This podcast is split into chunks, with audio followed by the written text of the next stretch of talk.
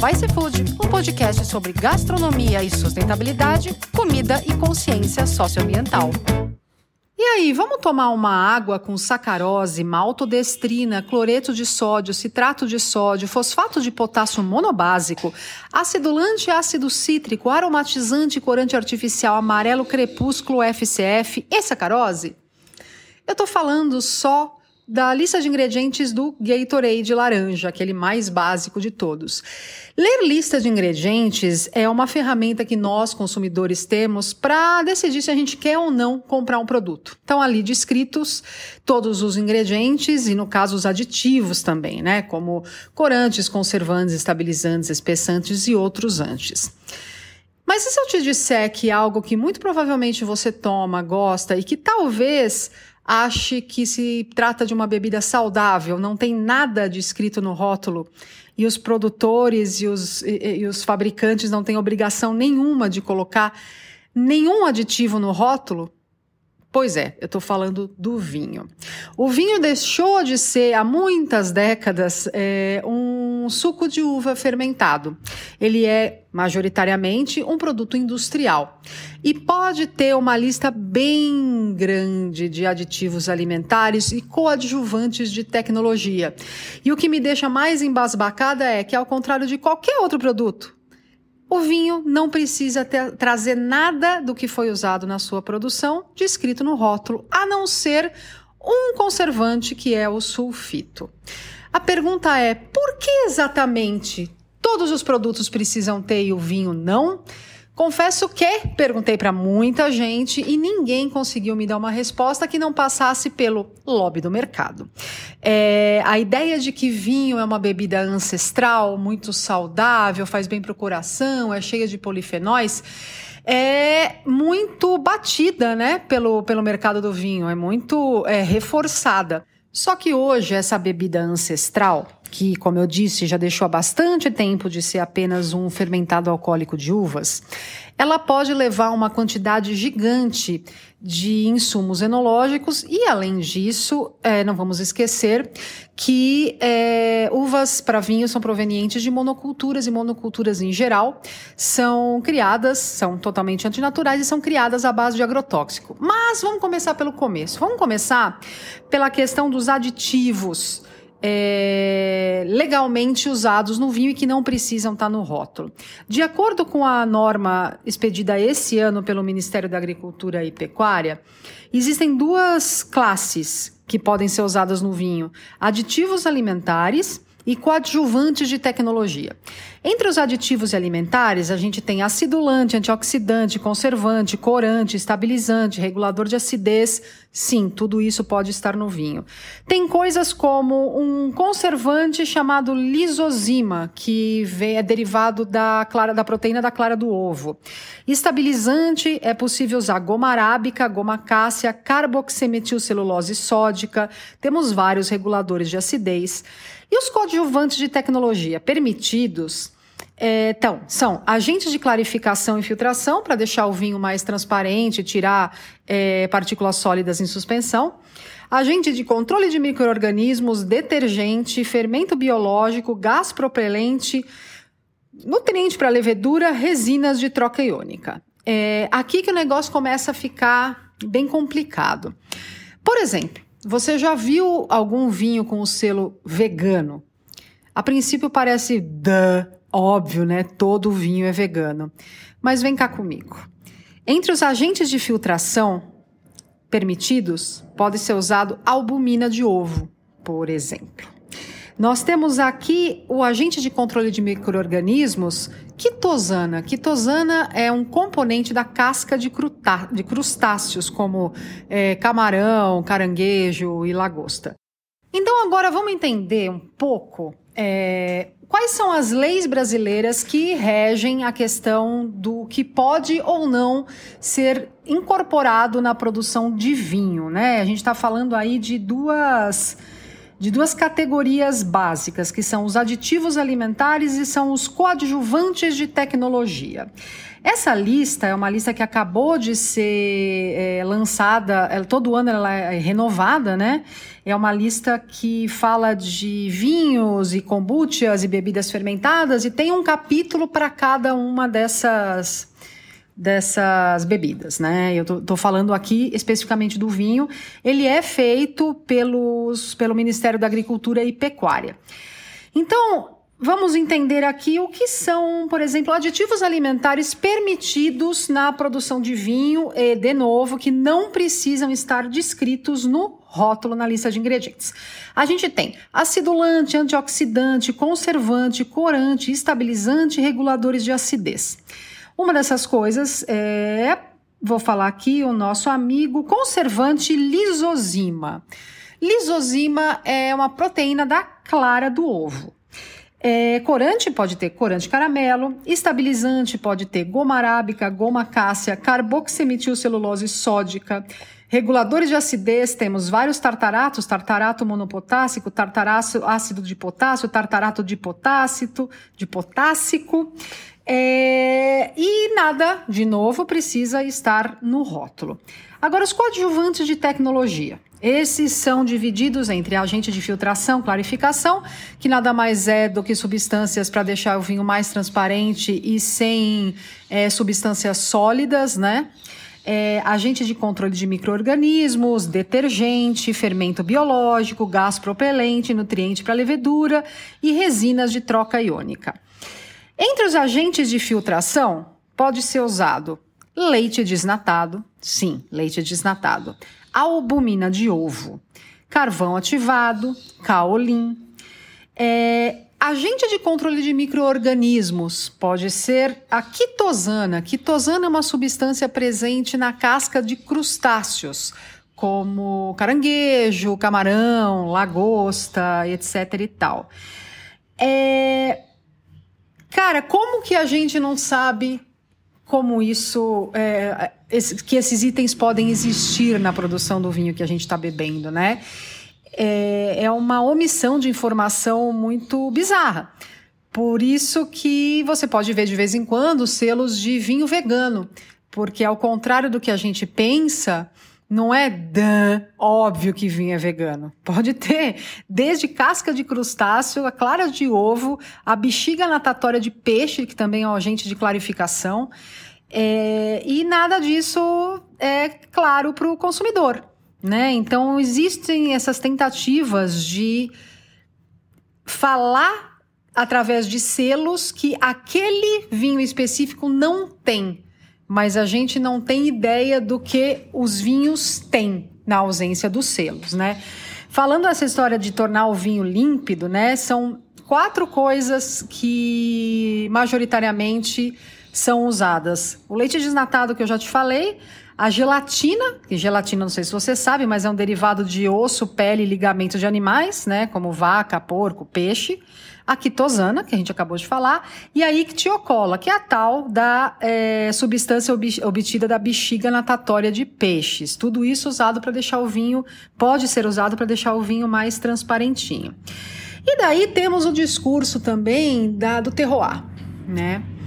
Aquele vinho transparece todo o terroir, toda a ligação entre os componentes do solo, clima, a quantidade de chuva, a quantidade de insolação. É... Será que isso é verdade? Será que essa história de terroir para vinho comercial feito em larga escala tem algum sentido? É... Eu acho que não, tá? E eu vou explicar por quê. Como falar de terroir se um vinho é, é, feito com fermento selecionado, quer dizer, já não são as leveduras nativas do ambiente, até aí vai, tudo bem. Mas daí a gente tem também a questão da, da fabricação deste vinho, né? A gente tem corretor de acidez, a gente tem é, esterilizante, tem taninos. Então você pode adicionar taninos se sua uva teve algum não, não cresceu, né, não se desenvolveu do jeito que você quis. É, você tem essa coisa de aumentar o corpo do vinho com goma arábica. É, você pode ter é, chips de madeiras, né? Você se, se o produtor quer dar uma acelerada e aquele gosto, né? Aquele sabor é, de fundo, de madeira, e, e, quer ser rapidinho, não precisa deixar aquilo em barrica, ele pode pôr chips de madeira dentro e depois é, filtrar então, é, tem chips de carvalho, tostado, enfim. É, é, você bota ali as madeiras dentro do vinho e, e depois filtra. É, assim, como que dá para falar de terroir em algo que é basicamente construído, né? Só dá para falar de terroir num vinho em que não, não leva né, aditivos enológicos, em que é feito com leveduras é, indígenas, né, leveduras do ambiente, e que não é corrigido no sentido de adicionar corante, adicionar acidulante, desacidificante, porque senão você não está trazendo o que a natureza, o que o clima daquele lugar entregou dentro da fruta. Você está trazendo o que o enólogo decidiu abrir de saquinho, né? É por isso que a gente tem que entender o que é um, uma produção convencional e o que é uma produção sustentável, o que é uma produção orgânica, o que são vinhos naturais. A gente tem um episódio aqui com a Alice Cereja sobre vinho natural.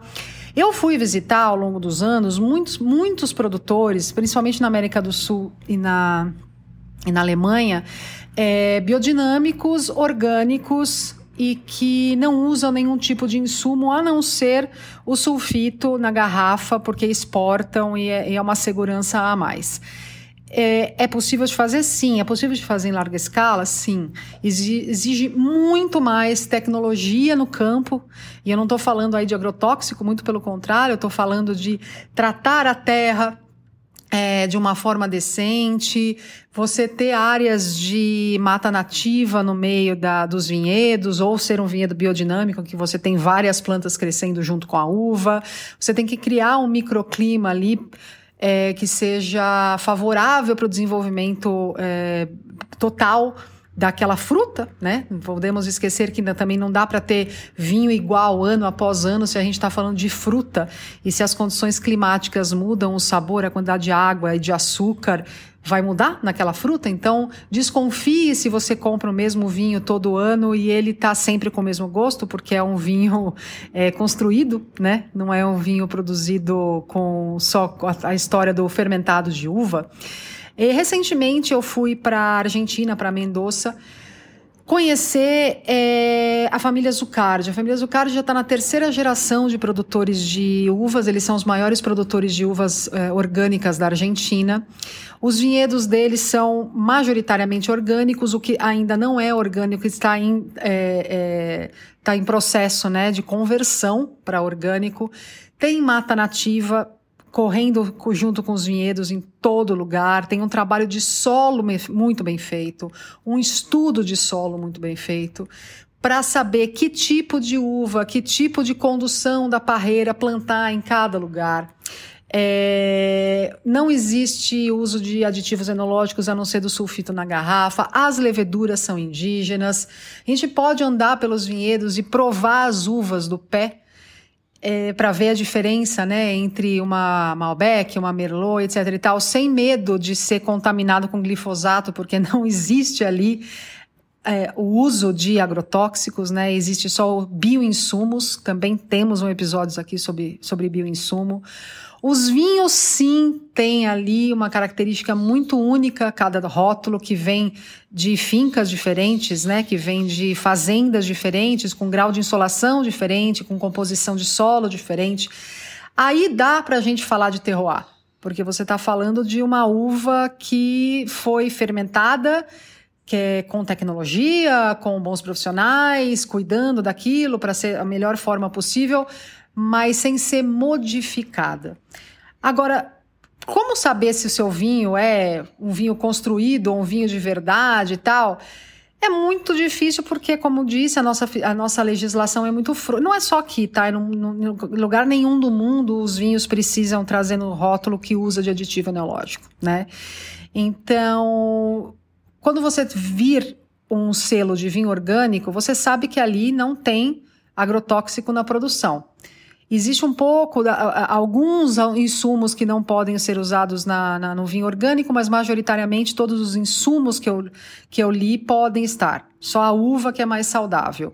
Quando você vira ali vinho vegano, você sabe que os insumos enológicos derivados de animais não estão presentes naquele vinho. E os vinhos naturais, como, como é uma legislação que não existe em lugar nenhum do mundo ainda, ou você conhece o produtor em loco, ou você confia no seu importador, no seu no, no vendedor ou no sommelier. É, isso a gente está falando da vinificação, tá? Do que pode estar tá na garrafa logo depois que na, na garrafa, no mosto, enfim, logo depois que a uva é colhida. Só que não é só isso que existe no vinho. Só a, a, o problema é isso que eu vou falar agora, a gente não tem legislação em lugar nenhum do mundo para nada. A gente que são os agrotóxicos usados para o cultivo, né? O vinho no Brasil, ele pode ter eu tenho uma, um documentinho aqui, ó. Vamos ver. Ele pode ter pode ser usado 62 herbicidas, 150 fungicidas e 52 inseticidas e acaricidas. Esta, a fonte dessas informações é do documento da Ibravin, chama Agrotóxicos Registrados para a Cultura da Videira, tá? É, da cultura da videira, os herbicidas, você tem vários tipos de glifosato, muitos tipos de glifosato, é, Poker, Preciso, Radar, Roundup, Shallow, Soldier, etc, etc e tal. Inseticidas é, é, é uma quantidade é, é, é surreal, assim, de, de, de, de, inseticida. Eu, eu coloquei o link para esse para download desse material aqui na descrição do, do episódio, na sua plataforma de podcast, você pode dar uma olhada. Fungicida tem Cara, Bravonil, ca caramba, nossa, bom nome desse fungicida, hein? Simox, Comete, Contact, Controller, Cursat, Daconil, é, é uma quantidade, é uma lista que vai em quatro páginas, assim. Por quê? Pode tanto? Primeiro porque, como eu falei no comecinho, é uma monocultura, né? Quando a gente olha aquelas, ai que lindo, aquele vinhedo imenso sem fim, a gente não pode esquecer que aquele vinhedo imenso sem fim é uma monocultura, e monoculturas são antinaturais. Por ser antinatural, por não ter biodiversidade, empobrece o solo, empobrece é, todo, todo a questão da fauna e da flora do lugar, entra em desequilíbrio e para você ter aquela monocultura produzindo, usa essa quantidade chocante de agrotóxicos. É... Então vamos começar a pensar no vinho, em todas as outras bebidas, mas como a gente está falando aqui do vinho, como um produto agrícola. O vinho, a cachaça, é tudo que a gente bebe e come são produtos agrícolas. Então não dá para a gente pegar uma garrafa de vinho e achar que aquilo é naturalmente feito, que aquilo é uma coisa saudável, que aquilo não é um industrializado, não é um processado. Ele passa por muitos processos. Esses processos podem ser supernaturais, bem equilibrados e controlados, ou esse processo pode ser um processo bem do escroto, cheio de aditivos, cheio de coisas que a gente não faz ideia que existem ali e que jamais saberemos porque a lei permite que a gente não saiba. Né? Não dá mais para ter essa visão romântica do vinho. A gente precisa, como consumidor, começar a exigir coisas, a exigir transparência.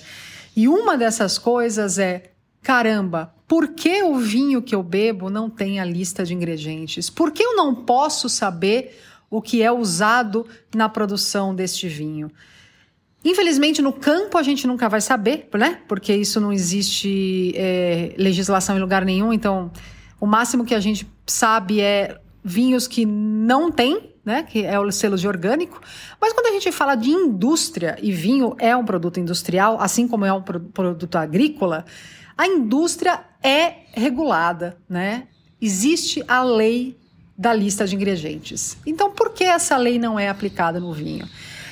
É, se a gente for levar em conta, se essa lei fosse levado em conta também para a rotulagem do vinho, em vez de ter mosto fermentado de uvas viníferas e conservante anidrito sulfuroso ou sulfito, que é o que tem hoje na, no, na lista de ingredientes de qualquer vinho que você pegar, a lista de ingredientes poderia ser assim: do mesmo vinho. Mosto fermentado de uvas viníferas, conservante anidrido sulfuroso e lisozima, extraída da clara do ovo, estabilizante carboximetilcelulose sódica, regulador de acidez tartarato de potássico, agente de clarificação albumina de ovo e agente de controle de microorganismos quitosana. Esta seria, este seria uma lista, um rótulo, uma lista de ingredientes muito possível em muitos vinhos. E a gente não faz ideia do que vai na bebida que a gente brinda, na bebida que é, a gente toma em momentos especiais ou toma para relaxar, enfim. É, a pergunta que fica é: por que o vinho é tratado diferente de qualquer outro alimento ou produto alimentício, bebida? Por que, que a gente não pode saber o que vai nele, né? É, não dá mais em 2023 para a gente admitir que informações sejam omitidas, né? Então, da próxima vez que você comprar vinho, é, vai lá na página do produtor, é, dá um Google também para ver se não tem relação com trabalho análogo à escravidão, né? Como a gente viu há, há poucos meses aqui no sul do Brasil, né? No caso da Salton, da Garibaldi, de outras empresas. A gente precisa entender de uma vez por todas que, como consumidores, a gente tem o poder de fortalecer cadeias de produção. E essas cadeias elas podem ser melhoradas através da nossa exigência ou elas podem continuar afrouxadas de legislação através da nossa falta de curiosidade e falta de questionamento. É legal ter um governo que interfira nisso e, regular, e, e, regule, obviamente, mas a gente sabe que, no final das contas, é a pressão do consumidor que faz as coisas mudarem, né?